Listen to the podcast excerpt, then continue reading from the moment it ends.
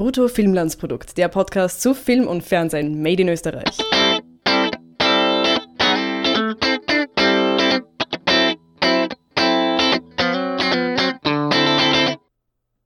Hallo zu einer neuen Folge Brutto Filmlandsprodukt, der Podcast zu Film und Fernsehen made in Österreich. Und dieses in Österreich ist das Zentrale für unseren heutigen Film. Hallo Birgit, schön, dass du wieder dabei Hallo, bist. Harry. Äh, wir besprechen welchen Film? Äh, der dritte Mann. Wie wir letzte Woche versprochen hatten. Kein, kein österreichischer Film im Sinne von österreichische, österreichisches Geld dahinter oder so. Also außer man Mhm. betrachtet Alexander Korda, den Produ Produzenten, als gebürtigen äh, Österreicher, weil er ja im Österreich-Ungarn geboren wurde. Aber insofern könnt, ist es dann doch ein österreichischer Film. Aber der Film ist natürlich in Österreich zu einem Großteil gedreht worden, spielt auch in Wien äh, zu 100 Prozent und es spielen ganz viele Österreicher äh, wesentliche Rollen, wenn jetzt auch nicht Ja. keine Hauptrollen, aber wesentliche Rollen. Und die Musik ist natürlich vermutlich der, der Hauptcharakter überhaupt in dem Film und die kommt auch von einem Österreicher. Hm. Ja. Kann ich nichts hinzufügen eigentlich. ich kann nur sagen, dass du zu oft den kleinen Jungen aus dem Film nachgemacht hast und deswegen keine Stimme mehr hast. Zu oft Papa, Mörder Stimmt. geschrien hast. Nein, es ist, es ist eine ganz normale Sommerverkühlung, die mich mir Ja. bei 30 Grad regelmäßig einfange. So wie viele andere auch zurzeit. Also es geht gerade um. Okay. Ja, nein, Ja, ist, ist, doch. ist total unangenehm leider. Aber Ja. es, ich habe jetzt gerade mich auch mit, mit Hustentropfen Podcast fertig gebracht. äh, schauen wir mal, ob ich das durchhalte. Also man verzeihe mir den ein oder anderen Räusperer oder Huster. Ja, du kannst mir dann ruhig irgendwas zuschanzen, wenn Genau. du möchtest. Genau. Äh, der dritte Mann, wir haben es angekündigt. Jetzt ist natürlich die Frage für die Leute, die vielleicht jetzt einschätzen, ich habe den Film noch nie gesehen, was A, ein Frevel ist und B, schleunigst nachzuholen ist. Äh, die Frage ist, wo? Hast du, Äh. hast du das bei der Hand, die Notizen? Wo wir das? Weil der, der dritte Mann ist verhältnismäßig oft im Kino zu sehen, zumindest in Wien. Ja, also im Burgkino ist drei bis viermal die Woche äh, und in unseren Notizen steht auch Amazon Prime auf Deutsch da. Genau, da ist er ohne, ohne Originalverfassung. Man kann es natürlich auch so wie ich machen und aus der Bücherei ausborgen, wobei das sehr viele Leute zurzeit gemacht haben.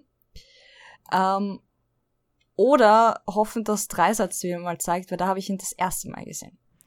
Wo er wahrscheinlich aber auch in der deutschen Fassung gezeigt wird. Ja, aber ich glaube, du konntest das umstellen. Ich bin mir nicht mehr ganz sicher, aber da habe ich ihn fix auf Deutsch gesehen, ja.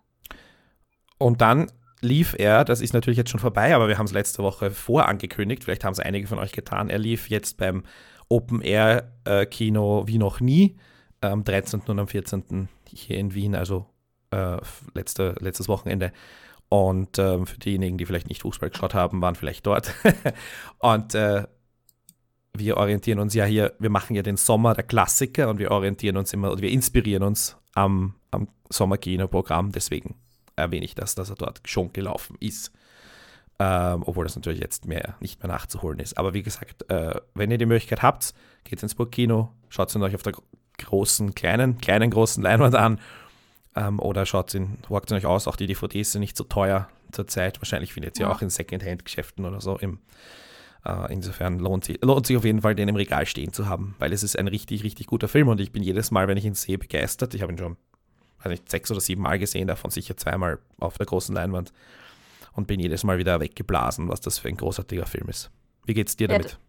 Also da kann man wirklich sagen, dass es ein Kultklassiker ist, ohne dass irgendwer diskutieren würde, glaube ich. Also es wird geliebt von, von Österreichern, glaube ich auch, aber auch sehr vom englischsprachigen Publikum. Also das sagt jedem irgendwie was. Es gibt auch zigtausend äh, Adaptionen, Hörspieladaptionen und, und ja, also ich glaube, die meisten, die an Wien denken, denken nach Mozart, äh, naja, Mozart nicht, aber klassische Musik wahrscheinlich an der dritte Mann. Der, der Film war ja irrsinnig erfolgreich zu seiner Zeit und es gab ja dann sogar eine Fernsehserie, die ziemlich viele Folgen hatte, wenn ich mich nicht irre. Wirklich. Ja. Ähm, Wow, okay. Warte, ich schaue das gerade noch kurz nach. Ähm, die IMDb schlägt ja das natürlich nicht als erstes vor. Also ich kann nur dazu hin, äh, ich kann nur dazu hinzufügen, keinen Sinn, ähm, dass Lux äh, Radio, das ist diese typische Seifenopern-Geschichte quasi, also Seifen, äh, Firma, die Hörspiele produziert hat und ähm, sehr viele Hollywood-Adaptionen auch eine Hörspielfassung gemacht hat mit Orson Welles und Joseph Cotton ähm, in der Hörspielversion von dem Film. Was ziemlich gut funktioniert hat, auch weil Orson Welles kam ja auch aus dem Hörspiel und so weiter und ja, auch so eine kleine Adaption von der Geschichte während du nach der Serie suchst. Genau, die lief von 1959 bis 1965 und Michael Rennie hat äh, die Hauptrolle gespielt. Und wer noch nie was von Michael Rennie gehört hat, der hat wahrscheinlich äh, das Lied im Kopf, nämlich von der Rocky Horror Picture Show, das anfängt Aha. mit Michael Rennie was ill, wo sie die ganze Zeit irgendwelche Science-Fiction und so weiter okay. Helden aufzählt. Also insofern Michael Rennie, kein Unbekannter, der hat den Harry Lime gespielt, aber ich habe noch nie eine Folge davon gesehen oder worum es ah. da, darin geht. Ähm, 77 Episoden gab es Wahnsinn. Es gibt so Serien, wow. die verschwinden irgendwie in den in den Archiven der Geschichte. Es ist ein Wahnsinn, aber wer weiß, also wie gesagt, das ist dann wohl auch nur, und das war zehn Jahre später, also es ist halt die Frage, wie weit kann man an etwas anschließen, was schon so lange her ist, aber ich meine, heute sind wir, leben wir in der Zeit der Remakes und ich ja. bete innigst, dass sie den Filmen wenigstens in Ruhe lassen. ja, äh, unfassbar erfolgreich, auch bei den Preisen der Film hat eine, äh, drei Oscar-Nominierungen erhalten und davon eine bekommen, nämlich für Kamera in Schwarz-Weiß, was damals noch zwei Kategorien waren, Farbe und mhm. Schwarz-Weiß. Und ähm, für Regie und Schnitt. Regie war äh, Carol Reed. Allerdings ist das Sir Carol Reed, also ein Mann, nicht vom Namen verwirren lassen.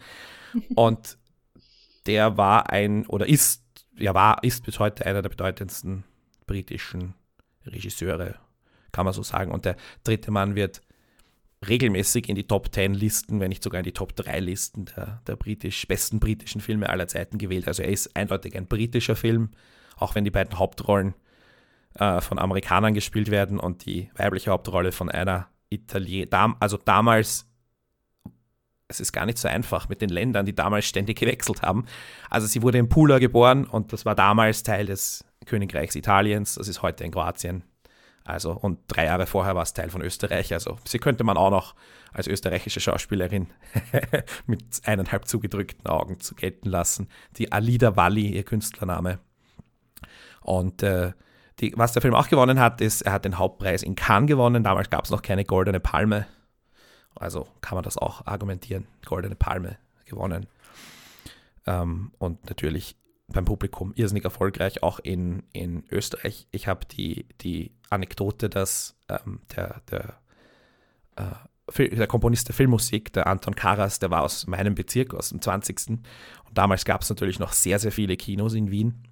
Und es gab angeblich im 20., wo er halt quasi so ein, ein äh, wurde er so quasi ein Kretzelberühmtheit und die Leute sind nur wegen ihm teilweise in die Kinos geströmt und ähm, haben sich, gab es bis so drei Tage ausverkauft und so. Also es war schon auf jeden Fall ein Riesenerfolg und die einzigen, die quasi unzufrieden waren, und da sieht man mal wieder den Unterschied zwischen Medien und, und dem Volk, es waren die Medien, die halt das Ganze sehr, sehr äh, niedergeschrieben haben, weil, und dazu kommen wir noch, was der Film zeigt, ist eine, eine unschöne Seite von Wien von, und von Österreich, die nicht so wirklich ins damals wieder aufkeimende touristische Bild passte. Man hat begonnen damals ähm, Wien wieder als, als Touristenattraktion ähm, aufzubauen und aufzubauen im wahrsten Sinne des Wortes teilweise. Und da stand der Film einfach, meinte man, dass der Film im Wege steht und insofern auch ein kleiner Witz der Geschichte, dass der Film heute eine Touristenattraktion und eine ausgelöst hat. Schon, ja. Möchtest du, weil ich jetzt gerade so viel geredet habe und meine Stimme wieder kurz eine Pause zu gönnen, möchtest du kurz erklären, worum es geht und was die zentralen äh, Motive drin sind? Uh, ja, also zuerst einmal geht es um äh, Holly. Oh Gott, hilf mir Nachnamen. Äh, Martins, Holly Martins. Martins, genau. Holly Martins ist ein Autor aus Amerika. Ich weiß nicht genau, ob er aus dem Süden ist, aber er schreibt jedenfalls Western. Er dürfte aus Texas der, sein, wird, glaube ich, einmal erwähnt. Ja. Aber ist wobei, nicht so relevant. Ja, ist nicht ganz sicher. Um, ähm, und er bekommt eben ein ähm, Flugticket von, Flugticket von seinem besten Freund. Das ist eben Harry Lime. Und wie er in Wien ankommt, um quasi seinen Freund zu treffen, bekommt er die Nachricht, er ist gerade gestorben und ähm, der erste Stopp in Wien ist dann quasi schon das Begräbnis von Harry Lime. Und bei diesem Begräbnis äh, trifft er, ähm, oder das ist schon vorher, äh, einen britischen ähm, Polizisten, weil eben Wien aufgeteilt ist in vier Distrikte und in der, im ersten Bezirk oder im, im, im Zentrum der Stadt ist einmal die internationale Polizei. Und ähm, es sind verschiedene Gestalten eben bei diesem Begräbnis, die irgendwie alle was damit zu tun haben und Holly fängt halt an. Es ist nicht so richtig eine Begräbnisstimmung, gell? Das merkt man ja. so direkt. So, irgendwas stimmt hier nicht bei diesem Begräbnis. Das, das Gefühl wird sofort vermittelt. Er ist nicht gut. Es sind sehr komische Personen, bis auf die eine Frau, die wirklich trauert, sind das alles so halbseidene Leute, kommt einem fast vor. Und ähm, die Frau ist eben äh, Anna, heißt sie, glaube ich. Mhm. Ich jetzt nicht ganz daneben. Und ist Schauspielerin und eben die Freundin von Harry. Und Holly fängt halt eben an, quasi rausfinden zu wollen, ob das wirklich ein Unfall war, äh, bei dem sein bester Freund gestorben ist und fängt halt an, selber zu ermitteln, weil der Polizei unterstellt, es interessiert sie nicht, weil sie eben ihr Mann, ja, er war irgendwie ein kleiner Gangster und war in irgendwas verwickelt und dann kam, kommen auch andere Gestalten auf, die halt dabei waren und irgendwie widersprechen sich die ganzen Zeugen mhm. und er versucht halt irgendwie rauszufinden, was da wirklich passiert ist während er quasi durch die Stadt stolpert, ohne wirklich gescheit Deutsch zu können. Wie hast du, wie hast du diesen Beginn gefunden? Ich fand nämlich, das war ein tatsächlich irgendwie die Schwäche und die hat sich dann auch durchgezogen. Äh, Dem Voiceover? Nein, nein, dass die, also da quasi der, ins, äh, die, die, die, der Beginn der Story ist quasi, dass dieser Freund eingeladen wird und jetzt äh, ist es aber so, wir kennen die Vorgeschichte nicht und es wird so in kleinen Bits and Pieces erwähnt zwischendurch, aber es wird nicht richtig ausgemalt, wie wie die Freundschaft dieser beiden, die waren wohl gemeinsam am College, also äh, Holly und, und Harry Lime. Mhm. War das nicht schon viel früher? Oder vielleicht gemeint, oder in der Schule, ich weiß es nicht. Auf mit 14 hat er irgendwas angestellt und da waren sie schon irgendwie ja. gemeinsam unterwegs. Aber es ist auf jeden Fall ein bisschen merkwürdig, dass der ihn dann holt, um hier einen Job zu machen. Noch dazu mhm. einen illegalen. Also ich meine, das, das ist ein bisschen, sagen wir mal, an den Aufsatz. Haaren herbeigezogen, aber es ist halt äh, jetzt irgendwie ganz schnell in die Sache reinkommen und dich gar nicht deppert mit irgendwelchen Vorgeplänkeln aufhalten. Und das ist natürlich schon auch etwas, wo du sagen kannst, da, da ist dann dieses, ähm, äh, das Schlagwort von der Suspension of Disbelief funktioniert hier super gut, weil der Film einfach so grandios ist danach, dass du dich kurz wunderst. Und jetzt im Nachhinein, wenn du jetzt halb intellektuell wie ich äh, über den, den Film redest, dich darüber quasi das kritisieren kannst, aber in Wahrheit ist es völlig wurscht. Aber es ist ein bisschen ein, ein Einstieg, wo ich sagen muss, das ist irgendwie sehr typisch, weil ich meine, Film ist teuer und Filmrollen sind teuer. das heißt, nicht zu viel Raum verschwenden. Aber es hat mich irgendwie schon irritiert und ich habe dann irgendwie versucht, den ganzen Film jetzt bei diesem Mal, dem, weiß ich, siebten oder achten Mal, die ich ihn gesehen habe, die Freundschaft der beiden Männer ähm, zu lesen und mehr von denen zu sehen. Und da hat es mir dann am Schluss ein bisschen gefehlt. Aber ähm, mm. Wie siehst du das? Ja, also dass er halt da eingeladen wird und äh, ja, keine Ahnung, spoilern wir es jetzt wahrscheinlich schon. Ja, ja sicher. Wir, wir, ab und im Endeffekt äh, täuscht Harry seinen Tod vor, ist schon irgendwie ein blödes Timing. Äh, kann man natürlich sagen, das ist jetzt blöd gelaufen, weil ihm die irgendwie zu nahe gerückt sind oder sonst was. Ja, ich weiß nicht. Also es kam mir schon so vor, als wäre, als hätte Holly auch irgendwie Dreck am Stecken gehabt als junger Mensch und sich jetzt vielleicht weiterentwickelt und dadurch, ähm, du, wenn so der Freund erwartet, dass äh, Holly immer noch so drauf ist, macht das irgendwie Sinn. Dass ihn quasi einlädt nach Wien, um auch viel Geld zu machen, so wie er es macht. Und dann noch mehr Geld zu machen, weil eben Holly auch die Fähigkeit hat, Leute zu überzeugen. Ähm, es ist ein bisschen aufgesetzt, aber ja, man merkt dadurch, dass man so schnell in die, in die Geschichte rein kommt nicht so. Also mir ist ehrlich, also das ein bisschen komisch ist, glaube ich, hatte ich im Unterbewusstsein schon, aber jetzt hast du mich direkt drauf gestoßen. Wir haben wahrscheinlich alle Zuhörer auch direkt drauf gestoßen. Es ruiniert für alle. Damit.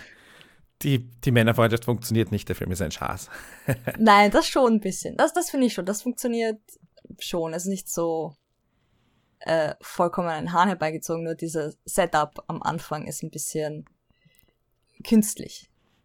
Da, da bin ich bei dir. Also, dass er quasi auftaucht und direkt beim, beim Begräbnis ist, ist schon ein bisschen. Und sie begegnen, sie begegnen sich ja, wenn man so will, eigentlich nur ein einziges Mal richtig, weil ich meine, zuerst äh, sieht er ihn im Schatten und verfolgt ihn und dann am Schluss ist die Verfolgung durch die Kanalisation, die mit einer ähm, wo, wo, wo ich mir denke, da gibt es eine Szene, wo man den Orson Welles auf der Stiege liegen sieht und die wurde, glaube ich, rausgeschnitten.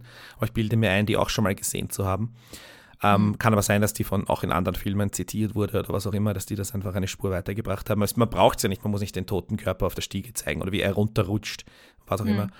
Ähm, aber dazwischen gibt es eigentlich ein einziges Mal, wo sie sich begegnen und miteinander reden, oder? Ja, ah, ja das, schon. das, ist, das ist sicher eine der großartigsten Szenen der Filmgeschichte, muss ja. ich sagen.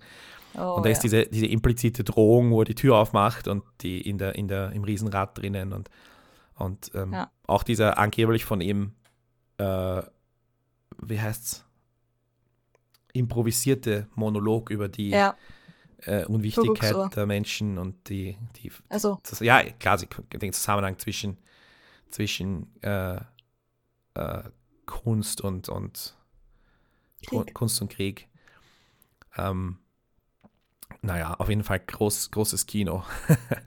und die, dass sich der quasi der, der, der Held oder der, die Hauptfigur der Geschichte, die ähm, äh, Holly Martins ist, dann irgendwie quasi für die gute Seite entscheidet am Schluss. Ähm, vielleicht auch mit der Hoffnung, er könnte dann die Frau bekommen, das ist auch so ein bisschen implizit drinnen, nicht? Sie verrät ihn, sie ist, bleibt auf der Seite von Harry Lime und mhm. ähm, dann Sehr noirisch da gab ja das Ende, wo sie dann nochmal an ihm vorbeigeht, was ja auch, das Ende ist ja auch toll, weil dann ist ja. das echte Begräbnis und die Spiegelung des, Beginn, des Beginns. Ja. Und da gab es ja dann auch irgendwie die Diskussion zwischen Graham Greene, der das Drehbuch geschrieben hat, und, ähm, und dem Produzenten und Carol Reed, ob sie nicht, äh, äh, ob sie da nicht ein Happy End draus machen wollen und die beiden halt zusammenkommen. Mhm kann man, kann man beides lesen. Also es wäre auch sehr klassisch gewesen, wenn sie sich quasi in die Arme gefallen wären und alles ist gut und sie haben beide ihren, ihren Freund verloren und, und gehen jetzt gemeinsam in diese unsichere Welt, die da 1949 ähm, ja immer noch, immer noch sehr, sehr fragil war und wie auch immer. Das wäre viel zu schnulzig und unrealistisch. Ich mag, ich mag's, dass sie auf ihn angepisst ist und immer, äh, und er, er nimmt ihr quasi Harry endgültig weg. Auch wenn er sich eigentlich nicht so sehr um sie schert, aber sie liebt ihn halt doch und das macht es irgendwie sehr schön tragisch. Und sehr, ich finde es sehr noirisch. Ich finde es sehr schön. Das mag ob, ich. Ob es unrealistisch oder, oder schnulzig ist, ich meine, das, ich, sehr, wie viele, wie viele Produzenten haben, haben jahrzehntelang unter der Annahme operiert, man müsste immer ein Happy End schaffen und der Held müsste am Schluss das Mädchen kriegen und, und ähm, wie viele Filme funktionieren wunderbar, auch große Klassiker nach diesem Muster und sie küssen sich am Schluss und alles ist gut und der Abspann läuft. Also sie ist jetzt Was, Holly Martins ist der Held? Ich dachte, ich dachte, das wäre anders. naja, er ist, er ist die Hauptfigur, die, na sicher ist er der Held, also im, im Ja, aber Sinne. von ihm wird nicht da und da geredet und wenn du drüber nachdenkst, ist eigentlich äh, Harry Lime der Held. Ja. Äh, der Titelcharakter. Der Titelcharakter, aber, aber, er ist nicht der, er ist nicht der Protagonist. Ja. Und er ist nicht der, der Held, ja. der, die, der die Entwicklung durchmacht. Und er ist nicht, er ist nicht, also auch in der. Auch wahr. Also das. Ähm, ich habe das, ich habe das, ich war letztens bei einem, bei einem anderen Podcast zu Gast, äh, den ich dann, wenn er, wenn er erscheint, äh, verlinken werde. Und da habe ich das auch kurz angesprochen. Und ähm, wo wir ja gesagt, wo ich auch gesagt habe, was der Hannes ähm, und auch mit dir machen wir das ja hier immer, dass wir so ein bisschen mehr in dieses ähm, schreiberische Handwerk eintauchen und solche Sachen eben hinterfragen ähm, und beschreiben, damit eben die Leute, ja. die das hoffentlich hören, auch ein bisschen was mitnehmen und auch ihr Film, äh, nicht ihre Filmkenntnisse, aber ihre Filmrezeptionskenntnisse äh, vielleicht ähm, hinterfragen, ausbauen, wie auch immer. Und ähm, ich habe ja das Beispiel gebracht, ein Beispiel, das ich übrigens schon öfters diskutiert habe und ich biege da jetzt ganz woanders ab und das ist quasi ein Teaser für den Podcast, wo ich das auch besprochen habe. Aber ähm, dass sehr viele Österreicher diskutiert haben, als Christoph Waltz den Oscar, beide Oscars bekommen hat, haben sie immer gesagt, der ist doch nicht kein Nebendarsteller. Ähm, und das Weil ist halt, Österreich ist es Hauptdarsteller. Ja, oder? nein, aber auch, und da gab es das Argument, weil der ist so viel im Bild und der ist doch die Hauptrolle und so. Und das ist das Gleiche bei. nein, bei, bei mir war das jetzt nur ein Scherz. Nein, eh, aber ich sage nur, das ist auch, was ich mir ein Anliegen ist, wo ich diesen depperten Podcast überhaupt mache, mich mit kranker Stimme hierher setze und das mache. Auf jeden Fall, das ist dann gleich so. Vielleicht haben ja auch Leute die Annahme, ne? die Hauptrolle ist Harry Lime. Uh, nein, ist er nicht. Er ist der Titelcharakter, ja, aber er ist nicht der Held oder die Hauptrolle. Es ist eindeutig Holly Martins die zentrale Figur. Also auch der Erzähler, ähm, was jetzt nicht notwendigerweise mhm. das immer sein muss, aber er erfüllt quasi drei zentrale Rollen und damit ist es dann quasi. Ja. Ähm, jetzt habe ich mir selber den Faden verloren. Jetzt sollte ich schon fast über Christoph Waltz philosophieren. Du wolltest irgendwas von Storytelling und von dem anderen Podcast erzählen. Ja, ja, nein, aber ist wurscht. Auf jeden Fall, wenn der kommt, werde ich den, werden wir den auf jeden Fall verlinken und posten und nochmal kurz besprechen. Äh, kurz mal anteasern, meine ich. Er wird, ich weiß noch nicht, wann er erscheint, aber auf jeden Fall demnächst. Und er war auf Englisch. Kannst du mein bedauerliches Englisch hören. Ja. Oh, okay. Ähm, wow, was ist das? Okay, das, jetzt machst du mich neugierig.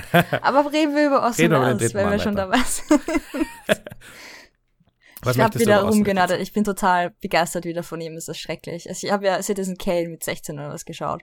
Ich war so beeindruckt von, von diesem Schauspieler, ähm, Regisseur und Autoren. und muss sagen, 24, ne, damals.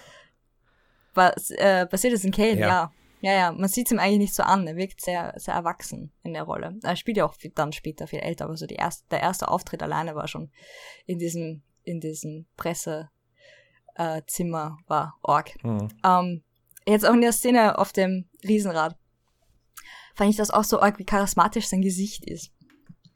Ich muss, musste dran denken, dass er eine gewisse Ähnlichkeit hat von George Clooney, nur eine viel bessere Stimme, was ihn einen viel besseren Schauspieler macht. Was denkst du darüber? Er, er, hat auf jeden Fall, er hat auf jeden Fall dieses gewisse Etwas, was auch immer das ist. Ja. Aber man, man, ja, er ist definitiv einer der ganz großen. Charisma. Das heißt Charisma. Ja, nein, nicht nur. es ist nicht nur Charisma. Es ist, es ist, es ist alles zusammen. Charisma, Charme, ähm, irgendwie auch halt eine gewisse physische Attraktivität. Also er ist kein hässlicher mhm. Mann. Es ist ähm, definitiv Talent. Talent ist ja auch attraktiv. Ich benutze es attraktiv in einem absolut neutralsten Wortsinne. Also, nein, aber er hat, das meine ich mit das gewisse Etwas, das ist einfach eine Mischung aus all diesen Dingen. Das, und wenn du George Clooney erwähnst, definitiv hat er das auch. Ähm, ja, und die großen so Superstars haben das eigentlich fast alle. Also auch Cary Grant ähm, hatte das mhm. oder ähm, äh, ich, psychologisch. Aber sagen wir, sagen wir es anders darum, weil zum Beispiel, du hast in diesem Film noch zwei andere Superstars mitspielen, die sp also später äh, Superstars wurden. Nämlich Joseph Cotton, der ja auch in mhm, Citizen Kane ja. die Hauptrolle spielt. Ziemlich, ja, den Protagonisten. Nicht die, da ist es der, aber immer noch der Protagonist, nicht der die Geschichte abgeht. Aber der Citizen Kane ist da wieder ein eigener Fall wahrscheinlich. Ja. Und der überhaupt irgendwie Best Buddy mit äh, Orson Welles war und ganz viel mit ihm zusammengearbeitet hat. Ja, er war, glaube ich, auch bei den äh, Mercury Theater das war ja die erste genau. Produktionscompany äh, quasi, diese Hörspielgeschichte, wem Krieg der Welten, War of the Worlds was sagt. Ähm, genau. Soll er auch dabei gewesen sein, also wirklich so deine, das, das Ensemble um Orson Welles herum quasi, war auch dabei. Aber wer in dem Film auch noch mitspielt, und der war damals auch kein Superstar, noch kein Superstar, und er wurde auch bis zum Ende seines Lebens kein, kein richtig echter Superstar, aber er ist meiner Ansicht nach einer der besten zehn Schauspieler, die je gelebt haben, ist Trevor Howard der den äh, Captain Calloway spielt. Mm, ich hab, ja, der ist sehr sympathisch. Ich habe mit, damals noch relativ jung, ich habe mit Trevor Howard, glaube ich, ich weiß nicht sicher, ich habe seine, seine Filmografie angesehen, noch einmal, um mich daran zu erinnern, was ich schon alles mit ihm gesehen habe. Und ich meine, er hat eine riesige Filmografie und ähm, er spielt halt oft ähm, Autoritätsfiguren, Soldaten, nicht immer die, nicht immer die, die ähm, guten, aber gute Mischung in seiner Karriere. Und er mhm. ist ein, also ich finde, er ist ein unfassbarer Schauspieler und ich, ich finde ihn großartig, aber er ist halt einfach, er ist eben nicht, er hat nicht alles. Ja, er hat nicht dieses gewisse Etwas, aber er ist einfach ein, ein großartiger Schauspieler und ähm, äh, mein, mein, der Film, wo ich, den ich am meisten gesehen habe mit ihm, ist sicher Meuterei auf der Bounty, wo er gegenüber von mhm. Marlon Brando, da wäre ja wieder so ein Beispiel mm. von einem Schauspieler, er den, den, Böse, den Bösewicht gegenüber von Marlon Brando spielen muss und alle, alle sind gegen dich auf dieser Welt und weil du gegen Marlon Brando bist. Also das ist natürlich, ähm, aber er hat großartig gespielt. Und ähm, rein historisch, ne, wurscht, lassen wir die Bounty in Ruhe. Man muss auch sagen, also von den Figuren her sind es ja sehr sympathische Figuren dabei, auch wenn sie nicht alle immer äh, die Guten oder Bösen sind. Wobei, das kannst du nicht einmal so sagen in dem Film. Ne? Also es hat jeder irgendwie seine Motive, die irgendwie nachvollziehbar sind. Das macht es besonders. Also sehr gutes Skript. Sehr, sehr gutes Skript. Kann ich nur empfehlen für jeden, der irgendwie in die Richtung schreiben möchte. Ja, vor allem die, um. Ähm. die, Bösewichte bleiben genauso dunkel und düster und nichtssagend wie die Kanalisation, in der sie sich verstecken. Weil es, also ich meine, dieser, dieser äh, Baron, unter Anführungszeichen. Äh, ja, okay, die habe ich jetzt nicht und auch dieser, gemacht, dieser, dieser Popescu und, ja. und dann halt noch so ein paar Evil Henchmen, die halt herum. Es ist, das sind, die sind alle relativ blass und haben eigentlich nicht wirklich eine Rolle. Also sie sind schon da, also vor allem der Baron ist irgendwie als, als, als Erklärbär äh, eigentlich da. Und um für, für Joseph Cotton dann irgendwie am Schluss die Verbindung zu Harry Lime herzustellen. Ähm, aber die sind ja nicht wirklich böse, weil sie haben eigentlich nur Harry geholfen, seinen Tod zu vertuschen. Also sie haben ihn nicht einmal. Naja, aber sie waren Teil seines Netzwerks. Sie sind, sie sind ja, diejenigen, die die Kinder sterben lassen. also. Ja, das ist wieder die Frage, ob du da direkt äh, Verantwortung überträgst oder nicht, oder ob du die Meinung teilst von den Ameisen, die umfallen. Von oben, ja. Ist übrigens auch, auch äh, an wahren Begebenheiten orientiert. Also Graham, mhm, Graham ja. Greene hat ja sehr viel Zeit vorher in Wien verbracht und ähm, ich meine nicht nur, dass der, dieser tolle Schriftsteller einen Schriftsteller als Hauptcharakter geschaffen hat, sondern, und er hat, ja zu, er hat das Buch, es gab kein Buch vorher, also es gab, er hat das Drehbuch extra geschrieben, aber es ist auch ein, ja. ein, ein Missverständnis, dass viele glauben, es gab vorher schon ein Buch. Er hat dann danach ein Buch geschrieben, wo dann ein paar Sachen anders sind, unter anderem zum Beispiel der Vorname von, von Holly, also Holly ist nicht mehr sein Vorname, aber so wurscht. Ähm, und Graham Greene hat auch viel Zeit in Wien verbracht, hat sehr viel ähm, äh, kennengelernt und er hat auch eben äh, Leute und Situationen kennengelernt, die, die er dann einfach direkt verarbeitet hat. Und diese Penicillin-Strecker, äh, ja, äh, dieses Verbrechen, auch das hat es gegeben. Und da waren auch britische Offiziere daran beteiligt. Also da gab es schon einiges, was, was wirklich, wirklich der Wahrheit oder wahren Begebenheiten entspricht. Und ähm, dann gibt es natürlich noch die Geheimdienstebene, wenn wir über die reden wollen. Äh, Und zwar? Dass äh, Wien, genauso wie Berlin, äh, ein, ein, einfach ein Tummelplatz der Geheimdienste war in der ja. Besatzungszeit. Graham, das war ja schon vorher so, ja. oder nicht? Ja, ja, nein. auch eh, noch später im Kalten Krieg. Ja, aber speziell in diesen zehn Jahren zwischen 45 hm. und 55, wo einfach auf, auf auf quasi neutralem Boden irgendwie alle Weltmächte oder damaligen noch Weltmächte zusammen waren, konnten Informationen austauschen, sie konnten sich gegenseitig bespitzeln, wenn Informationen weitergegeben, was auch immer. Und die Graham Greene war damals vielleicht nicht mehr, aber früher also Geheimdienstmitarbeiter, britische Geheimdienstmitarbeiter.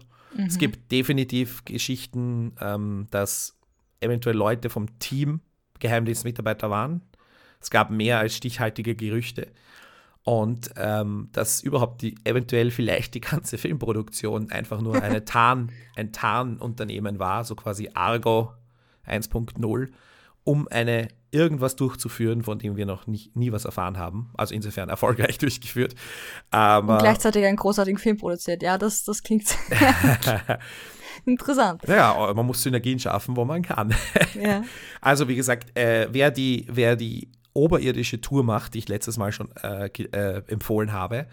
Nicht die, nicht die Kanaltour, sondern die oberirdische, die, die, die Dame, die die konzipiert hat, hat ihre Doktorarbeit über den dritten Mann gemacht und hat auch mit Carol Reed gesprochen und so weiter. Und sie hat da schon stichhaltige Thesen, dass mhm. das Ganze sehr geheimdienstlastig war.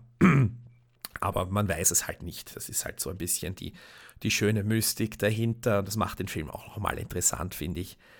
Aber im Großen und Ganzen ähm, ist das ein schönes, auch ein schönes Zeitdokument, weil er halt nicht nur, er spielt in der Zeit und diese, äh, dieses Wien von damals, du siehst es, äh, ich habe irgendwo in einer Quelle gesehen, Wien war zu, das ist ein sehr interessanter Satz, 28 Prozent der Bausubstanz war zerstört.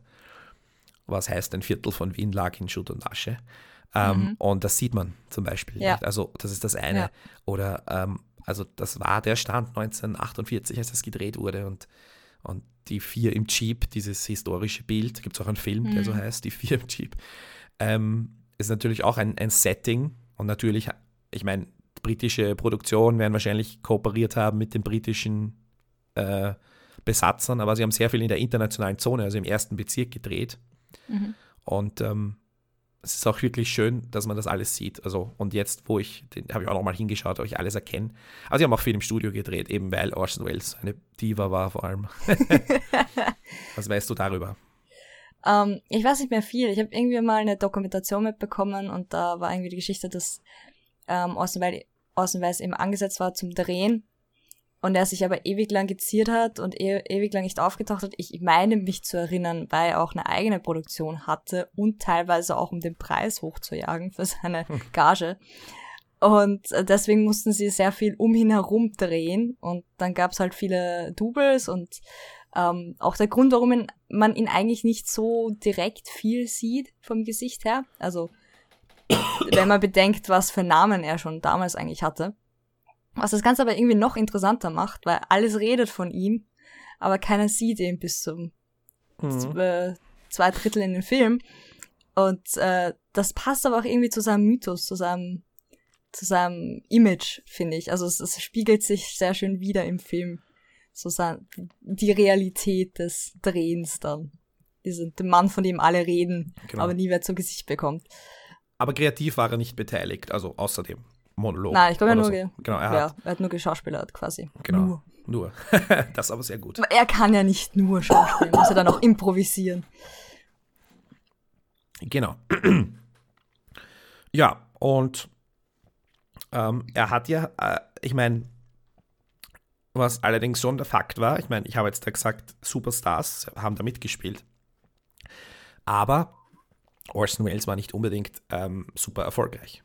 Das muss man auch sehen. Also Citizen Kane war ein gemacht, Flop, ja. ähm, und war damals auch noch immer ein, ein, ein, Flop, wenn man so will, in den Kinokassen. Es war teuer, ja. Und es war ein teurer Film, der aber filmtechnisch sehr viel neu gemacht hat und dadurch eben für Filmstudenten relevant war. Ja, aber erst, erst so populär. 30 Jahre später begann, ja. begann er irgendwie relevant zu werden. Also zeitgenössisch war, war, war Orson Welles eher vielleicht ein Hochbegabter, aber trotzdem ja. Kassengift. Und das ähm, war vielleicht auch der Grund, warum er sich mit Geld hat überzeugen lassen, da mitzuspielen. ja, das ah. war immer die, die Problematik. Ich habe da ja auch was ausgegraben, podcastmäßig, was hoffentlich dann verlinkt wird in den Shownotes, ähm, über den alterten Austin Welles und wer immer noch mit dem Geld hadert und der Finanzierung seiner Projekte. Ist ganz lustig. Ganz lustiger Kerl war es anscheinend. Sehr eigen. Ja, manche. Sehr groß, auch an Körperfülle. Später dann vor allem, ja. ja. einen großen Bart hat er auch gehabt.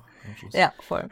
er hat ständig Ziga Zigarren geraucht und anscheinend, wenn du zu seinem Haus hochgegangen bist, hat er so lang überall Ziga Zigarrenstummel rum, die er weggeschmissen hat, bevor er ins Haus gegangen ist und sie haben sich so aufgestapelt. Und ja, keiner hat es irgendwie weggeräumt. Ich weiß auch nicht warum. Ja, er wurde 70 Jahre alt.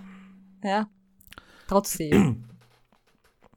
Wollen wir noch über das Österreichische an dem Film reden? Ja, bitte. Also vor allem Deutsch-Englisch äh, wie dir das aufgefallen ist, würde ich mal anfangen und dann zu den österreichischen Schauspielern vielleicht kommen. Also ich finde es ja richtig gut. Das ist etwas, was, ähm, ich meine, okay, man hat Österreicher gecastet, weil man eh schon vor Ort war, keine Frage. Aber, Aber dann auch noch gute. ja, was ich richtig gut finde, und das macht man ja heute nicht mehr, das ist echt ein Problem im, im amerikanischen Film, was sicher eine Kostenfrage, aber trotzdem. Man castet heute keine Orig also keinen Muttersprachler mehr, sondern man trainiert lieber ähm, die Amerikaner, Engländer. dass sie halt Sätze und die drei, vier Sätze auf, Engl auf Deutsch runtersagen. Ähm, ja. Und das ist furchtbar, das ist wirklich furchtbar. Ähm, und das ist einfach so schön, als Österreicher sich diesen Film anzuhören, wenn die Hedwig bleibt treu, die die alte Vermieterin spielt, da irgendwie so richtig, das richtig auch improvisiert, schön, übrigens. richtig, richtig schön. Ähm, sie hat es einfach perfekt gemacht. Und das, ja, konnte man, das konntest du wahrscheinlich als englischsprachiges Teammitglied dort gar nicht wertschätzen. Na, aber um, sie haben sie ähm, improvisieren lassen, so viel ich ja. weiß. Also das alles mit dem, das habe ich mir nicht vorgestellt oder diese ganzen Befreiungssachen äh, sollen angeblich von ihr improvisiert sein und vollkommen aus den österreichischen Herzen gesprochen haben damals, weil logisch, irgendwie da vom der Befreiung erwartest du das und das und im Endeffekt hast du wieder wen, der dich irgendwie unterdrückt und, und überwacht und äh, spät nachts in dein Haus reinkommt und deine ja. Gemächer durchsucht. Einer jungen Dame, einer anständigen ja. jungen Dame. ja, voll. Ja, aber das ist super gemacht. Dasselbe gilt natürlich für Ernst Deutsch, der den Baron Kurz spielt. Hm. Auch der war ja ein. Der hat ja dann die, den Karriereweg, muss man sagen, oder eigentlich, also vorher hat er den Karriereweg schon gemacht, aber auch nachher, der hat in den USA sehr viele Nazis spielen dürfen, unter Anführungszeichen müssen, weil er halt weg mhm. musste aus Österreich und Deutschland, aus bekannten Gründen. Ähm, und der war, ja, ich meine, da, da hatte man sich, damals hatte man okay quasi noch die Möglichkeiten, weil es eben so viele Emigranten gab, die Muttersprachler waren. Das ist natürlich nicht zu vergleichen. Aber trotzdem, heute, dass man heute das einfach nicht mehr macht, das ist furchtbar. Das ist so traurig, oder? Serie, ich ähm, gibt es einen Charakter, der auf einer, der in Deutschland aufgewachsen ist, so ein Army Brat auf einer, auf einer Militärbasis mhm. und die angeblich total gut Deutsch spricht und die hat halt, da gibt es Rückblenden ähm, mit ihrer Jugend, Freunden und so und die spricht so schlecht, also wirklich so auswendig gelernte Sätze. Das ist ja. einfach furchtbar. Und das, dann, da, da ist einfach kein, keine, keine, kein Interesse mehr da. Und das ist halt das Schöne an dem Film ist, der hat sich nicht einfach nur nach Österreich verpflanzt, weil, weil, weil halt hier der meiste, weiß nicht, äh, Filmförderung abzuholen war oder so. Nein, der Film hat sich in Österreich auch in die Gesellschaft quasi hineingesetzt und integriert und das herausgenommen, was er brauchte, inklusive der Musik. Und den Film einfach besser gemacht, dadurch, dass man auf auf das, was die, der Handlungsort und der Drehort hergibt, ähm, zurückgegriffen hat, ja. Ich hoffe, das war jetzt irgendwie verständlich rübergebracht. Ich habe da jetzt. Na, ich habe da auch noch ein gutes Beispiel. Es hat mich erinnert an einen Film, den ich erst vor kurzem gesehen habe, der äh, Atomic Blonde mit äh, Charlize Theron mhm. im ehemaligen Ostdeutschland, wo sie einen deutschen äh, Spion hatten, der eigentlich viel Deutsch geredet hat und den haben sie mit einem Engländer besetzt und du hörst so richtig, wie schlecht sein Deutsch ist. Ähm, und das fand ich auch sehr schade, dass sie eigentlich, ich meine, komm schon, die ganzen Kooperationen gab es ja vorher schon mit deutschen Schauspielern, die sind ja alle bereit mitzuspielen. Es war fix auch eine Förderung von Deutschland dabei. Warum man dann für so eine Rolle, die wirklich, also Deutsch sprechen sollte, ähm, weil das eben ein ehemaliger ähm, ostdeutscher Spion war, der dann quasi übergewechselt wäre ähm, zu den Amerikanern oder Engländern, ich bin mir jetzt ganz sicher.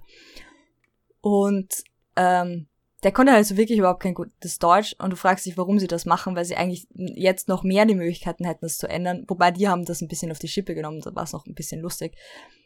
Aber ich find's auch traurig und dann war ich so beeindruckt noch einmal vom dritten Mann, dass es da auch funktioniert, also dass es da funktioniert hat und die Leute sich einfach die Mühe gemacht haben, ja, und, und wirklich gesucht haben. Und ähm, da hast du auch bei der deutschen Synchro ist es dabei, die haben die Originalschauspieler Sachen noch zusätzlich reden lassen und es funktioniert trotzdem, weil ich habe es mir extra nochmal ein paar Szenen angeschaut, ähm, wo eben äh, Bleibtreu und der Portier, das ist ein Hörbiger, ähm, reden und da wurden einfach deutsche Sätze nochmal dazu gedichtet anstatt dem Englischen. Und Holly konnte in der Version ein bisschen besser Deutsch, konnte es auch verstehen.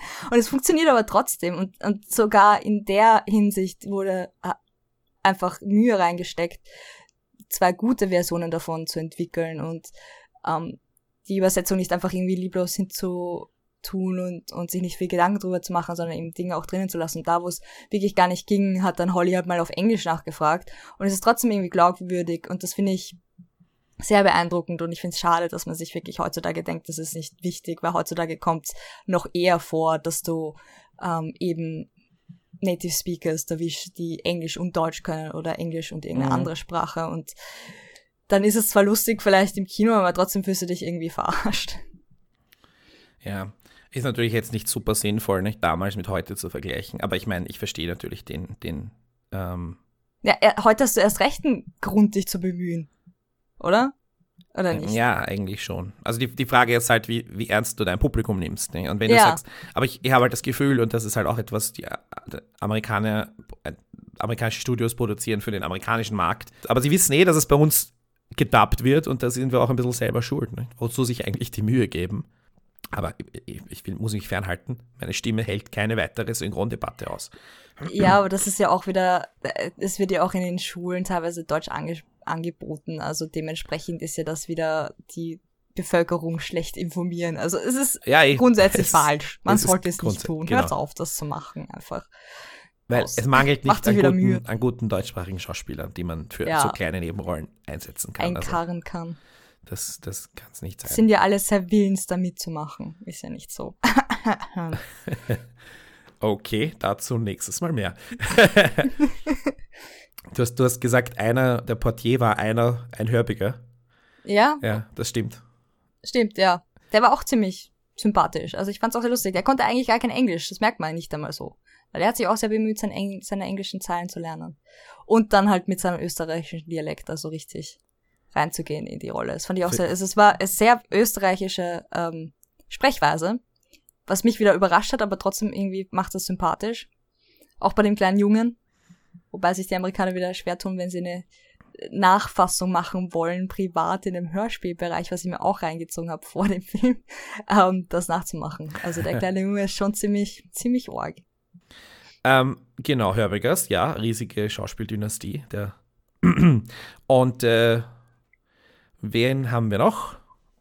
Äh, also ich habe nur bleibt treu aufgeschrieben und du kannst mit Deutsch um die Ecke. Genau, Entschuldigung. Hedwig bleibt treu, die, was ist sie? Die Groß-Großtante von Moritz bleibt treu. Mhm. Wenn wir eh quasi in die, in die zu aktuellen Schauspielern eine Verwandtschaft herstellen müssen. Paul Hörbiger ist der Großvater von Christian Tramitz und der Bruder von Attila Hörbiger, der wiederum der Vater von der Christiane Hörbiger und Elisabeth Ort unter anderem ist. Und die Elisabeth Ort ist mhm. wiederum die Mutter von Cornelius Obonia. Also da ist viel los bei den Hörbigers. Und auch wenn jetzt nicht mehr alle Hörbiger heißen. Ähm, ja. Ernst Deutsch und dann halt noch in den Nebenrollen. Äh, Ganz viele Österreicher, ja, das hört man schon. Wenn ich, wenn ich definitiv noch loben möchte, sowohl den Schauspieler und seine historische Leistung als auch die Rolle, die er toll spielt, ist äh, Bernard Lee, der den Sergeant spielt, diesen absolut gutmütigen, sympathischen ähm, Assistenten vom Captain Calloway, der immer dabei ist. Ist er ein Schotte? Ich weiß ich nicht. Weiß also Ihre oder Schotte? Ich kann den Dialekt schwer zuordnen. Das weiß ich gerade. nicht. Aber ja, sehr sympathischer Mensch. Ähm, ich schau gerade. Naja, das, nein, ich meine nicht ne, die Schauspieler, sondern die Rolle. ich glaube nicht, dass das geboren, ja. Okay. Ah nein, steht nicht, stimmt nicht. In Wikipedia steht, he was born either in County Cork oder or in Brentford, London. okay, man weiß es Sehr. nicht. Was er dann gespielt hat, haben wir auch keine Ahnung. doch, doch, doch. Bernard Lee hat elfmal, und das war die Rolle seines Lebens, und er hat auch damit gehadert, dass er aber nur auf diese Rolle reduziert wurde. Er Weil hat nur Ian gespielt. elfmal M in James Bonds gespielt, den Vorgesetzten ah. von James Bond. Okay. Elfmal. Also bitte. Nein, ich meine jetzt im Film, was es jetzt war, ob er einen Iren, einen Schotten oder einen Engländer gespielt hat. Briten halt, wurscht, völlig egal. United Kingdom halt, klar. Genau. Also definitiv keinen, keinen äh, Iren, Iren, höchstens einen Nordiren. Aber wurscht, völlig egal. Die Rolle war super. Die, die Rolle war super. Ich fand ihn einfach so lieb und sympathisch und, und halt total traurig, dass der am Ende drauf geht. Ja, aber das ist auch immer so ein typisches Klischee dann schon. Ich habe mir so kurz gedacht, so, ah, aber dann dachte ich mir, okay, es ist von 49, ist okay. Dass der Typ, der irgendwie sympathisch ist, Familie oder halt irgendwelche großen Träume und irgendwie total kannst du ins Herz schließen, dann als erster stirbt quasi. Das ist schon ein bisschen so, äh, äh, naja, komm schon. Aber ja, ich, ich habe mich, ich, mich hat's auch berührt. Ich habe es nicht mehr gewusst. Ich war dann sehr traurig ja. für einen Moment. Nein, auf jeden Fall, also das ist definitiv die positivste und sympathischste Rolle und das macht dann halt den Film halt zu einem Film noir oder so, dass das halt alles nicht super lustig sein soll. der, der lustig Na, ich finde, das ist eher der Schluss, dass sie vorbeigeht und Harry dann doch noch stirbt und der Mann, den sie immer geliebt hat, dann endgültig weg ist. Weil sie hat ja sogar sein Pyjama an und so weiter, dass sie sein Geruch noch riecht. Und das ist alles Ur, also so Kleinigkeiten, die es wirklich so Nadelstiche machen in jener Szene. Sie, arme Frau. Arme, arme Frau. Und zwischendurch, das ist ja auch eigentlich irrsinnig komisch. Zuerst ist das voll dramatisch und dann ist es irrsinnig komisch, wo sie, wo, wo Holly so halb entführt wird und er weiß nicht, wo es hingeht. Ja, ja, das ist auch. Und dann ist es diese, diese er muss eine Vorlesung halten oder eine, eine, einen Vortrag halten und ist eingeladen worden von der English Society oder was auch immer. Ja. Es ist so lustig. Der Vorsitzende ist total am, am ist total zerstört. Der Typ einfach. Er hat geglaubt, er hat irgendeinen bekannten Autor an Land gezogen ja. und dann kann der nicht. Ja, okay, das ist Einen halt Intellektuellen so. und dann ist es doch nur ein Pulp-Autor. Ja. Und er wusste es vorher nicht. Und alle Leute hauen ab, weil sie was sich halt? intellektuell nicht gefordert fühlen. Ja, weil er nicht beantworten kann, was er von James Joyce hält, ja. Ja. Könnte ich auch nicht. Ähm, ja. Und ansonsten? Ansonsten waren es drei Katzen und nicht eine. Das wollte ich auch noch erwähnt haben. wichtig, wichtig. So, weil wir alle Spoiler durchhaben. Katze ist nicht dieselbe. Äh, Aber das ist so offensichtlich. Das hat mich total wahnsinnig gemacht. Und dann denke ich mir immer so, ja, das ist der Grund, warum du keine mehrfarbigen Katzen nimmst. Du nimmst einfarbige, da fällt es nicht so auf. Vor allem, das war schon fast so ein bisschen magisch, oder? Da ist So diese in dein Katze, die von der Wohnung direkt den, den sieht oder riecht auf der Straße Ja, und dann geht sie hinunter, mehrere Stockwerke, äh, begibt sie sich irgendwie auf die Straße und umstreicht ihm die Beine wie ein treuer Hund, läuft sie ihm zu. Und Ja, das ist ja okay. es ist aber ein das super, Gesicht es ist ein super äh, Anteasern von dem großen Reveal, der Ja, dann total. kommt. Du fragst dich, wer ist das, wer ist das, warum geht die Katze dahin? Und du hast dann eh schon das Gefühl, du weißt Ja, du eh schon, das dass es eh ist, schon. aber es ist trotzdem ein, eine Überraschung und das ist so gut gemacht eigentlich. Ja, vor allem sein Gesicht ist dann so gut inszeniert, weil du weißt zwar eigentlich theoretisch, dass es Austin Wells ist, eigentlich, weil irgendwann muss er ja auftauchen und wer, we- wen sollte er sonst spielen? Aber dann wirklich so sein Gesicht aus dem Schatten raus zu äh, kommen zu sehen mit diesem verschmitzten Grinsen ist echt, also das war ein Highlight des Films für mich. Absolut. Nur nicht, dass die Katze zwischendurch äh, größer geworden ist und eine andere Katze war. Das war ja vorher so ein, weiß ich nicht, acht Wochen altes Kätzchen und dann war es ausgewachsen und hatte ganz andere Musterung. Das hat mich wahnsinnig gemacht. Das war so, ah, Naja. voll, voll ein Anschlussfehler, aber mit Absicht, mit voller Absicht. So, ist uns egal. Wir suchen jetzt nicht irgendwelche Katzen, die sich eh nicht schauen. Du, du musst dir bedenken, eine reine weiße oder rein schwarze Katze hättest du ja nicht nehmen können, weil du die so beleuchtungstechnisch schwierig siehst. Und die haben sich ja extrem viel Mühe gegeben. Also ja, dann find mal Glückskatzen, die gleich ausschauen. Eben! Deswegen nimmt man die ja normalerweise nicht. Ja, eh. Aber für, aber, aber für den Film, der so dermaßen viel Wert auf Beleuchtung legt, wie dieser Film, und das muss man ja auch anerkennen, ja, dass die. Aber die waren nicht mal im selben Alter. Super. Der Film ist ab sofort für Generationen zerstört, weil die Katzen. Na gut, wer bin ich, der, der das übernehmen könnte. Ich fand's sehr amüsant. So, als, als hätten sie es fast mit Absicht gemacht. So, wir machen alles perfekt, nur das nicht. Oder dass teilweise halt Anschlussfehler dann nicht so auffallen, wenn du denkst, ja, komm, die Katze. Die ist jetzt so der Inside-Gag vom ganzen Team. Aber das ist der Grund, warum Kommissar Rex halt ein Schäferhund war. Kannst leichter austauschen. So, so Haustiere, Hauskatzen und Mischlinge sind da schwieriger zum Das stimmt. kopieren. Schäferhunde schon alle gleich aus. Ja, schon, also viele. Die Chance ist höher. Obwohl sie eigentlich auch sie auch eigentlich gemustert sind. Keine Ahnung, warum das. Äh, ja. Ja, nein, ich glaube, da wird schon auch extra geschaut, weil die halt auch Flecken haben und so. Gut. Ich würde sagen, wir lassen es. Erzähl noch von deiner Pinky und Brain Folge. Äh, Pink and Brain Folge, achso, die muss ich nochmal empfehlen, natürlich. Schaut euch bitte The Third Mouse an. Eine Pinky and the Brain Halbfolge, wenn man so will, weil da gab es immer, es gibt ja in jeder Pinky and the Brain Folge zwei Geschichten. Das heißt, die dauert nur 13 Minuten. Äh, Link gibt es bei mir auf Nachfrage. Und ähm, ja, das ist einfach total witzig. Es ist so, Pinky kommt nach Wien und Brain ist natürlich Harry Lamb. Und es sind sehr viele Szenen aus dem, Gründen. sehr viele Szenen aus dem, aus dem Film einfach eingemaust. äh, es ist wirklich, es ist wirklich witzig. Es ist, und er ist, er ist der International Plumbing Expert, der einen, der genauso entführt wird, um einen Vortrag zu Plumbing zu halten. Nicht über Käse, ah, das finde ich interessant. Also es ist wirklich, äh, genau. Und er wird, er ist halt natürlich, wird er eher so zufällig durch die Geschichte getrieben, weil halt Pinky bekannterweise nicht Brain ist. Und naja, auf jeden Fall schaut sich das an. The Third Mouse. Absolut, absolut witzig. Für 13 Minuten. Die, die Zeit nehmt euch, wenn ihr der dritte Mann mögt und kennt und liebt. Kann man dazu sagen, dass ähm, die Stimme von The Brain im Englischen äh, ausnahmsweise nachempfunden ist von dem großartigen Synchronsprecher Maurice LaMarche, der auch bezahlt dafür wird, dass er andere Schauspielern die Stimme von Orson Welles gibt, wenn sie zum Beispiel in Filmen wie ähm, Ed Wood vorkommen. Echt? Also Maurice LaMarche, Synchronsprecher von The Brain, ist ein berühmter ähm, Orson Welles Imitator. So als kleine Anekdote nebenbei. Ja, das stimmt alles. womit man, ich womit man alles. Geld verdienen kann. Ne? Naja, der macht schon noch mehr als nur das.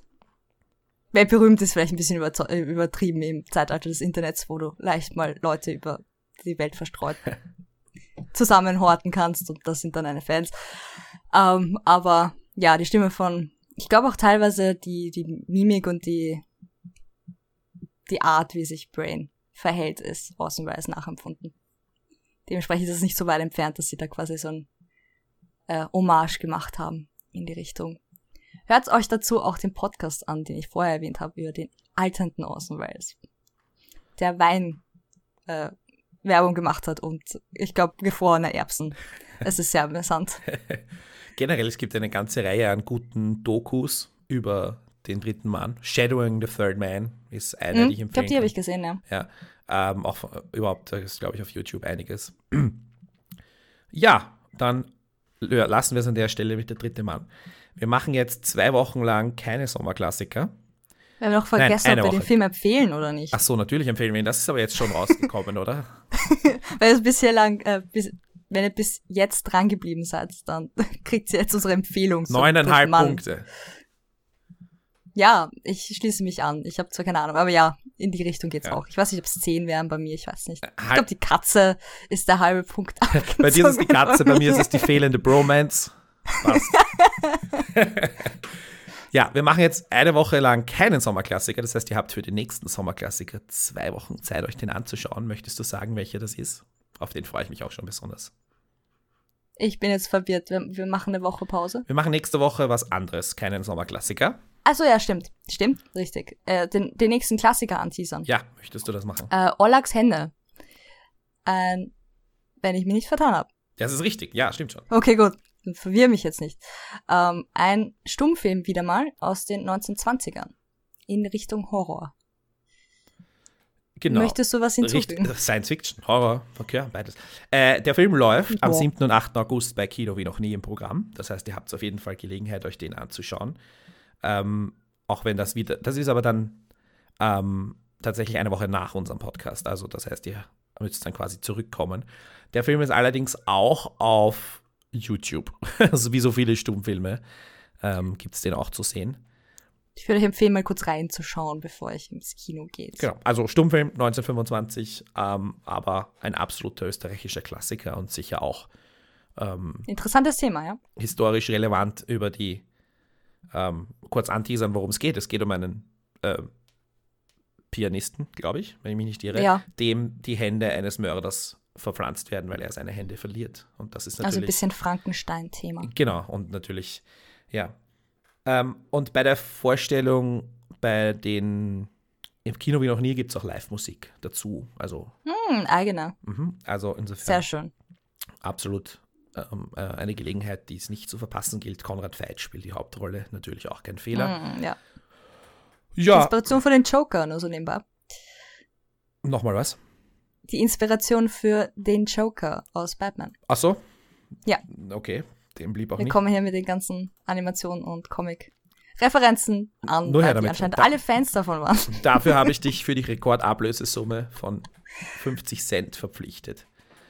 Von Welche der 50 Konkurrenz. Cent, wo sind die? Kriege ich die? Nein, die Krieg kriegt, ich die, die, kriegt die andere Mannschaft. Ach so, Die Ablösesumme.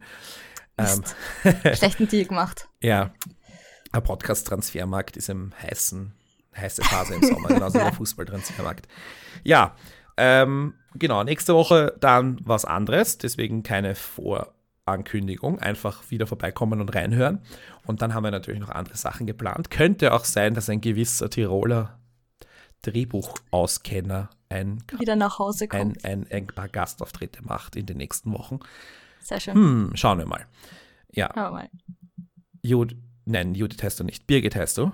Das war's. Schau weg, ich bin krank, ich muss zurück ins Bett. Nein. Ähm, Birgit, Birgit. ja. Ja, Harry. Es hört beides mit It auf, also so, so weit daneben ist es nicht. ähm, was wollte ich sagen? Es war schön hier zu sein. Ähm, ihr könnt uns erreichen über die Website Danke, du mir oder über Twitter oder Facebook. Auf Twitter bist du Harry Lee und ich bin Vienna Jetschko. Und ihr könnt uns äh, E-Mail schicken an was ist unsere E-Mail-Adresse Info genau? at bruttofilmlandsprodukt.net. Oder einfach auf die Website schauen, bruttofilmlandsprodukt.net und euch alte Folgen anhören. Oh ja. Und teilen, teilen, teilen. Wir freuen uns immer, wenn es äh, wenn's neue Hörerinnen und Hörer gibt oder wenn eine Folge besonders gut ankommt. Ja, danke, dass du mich jetzt gerettet hast, während ich noch überlegt habe, wie du heißt. Und äh, ich freue mich aufs nächste Mal. Ich mich auch. Baba.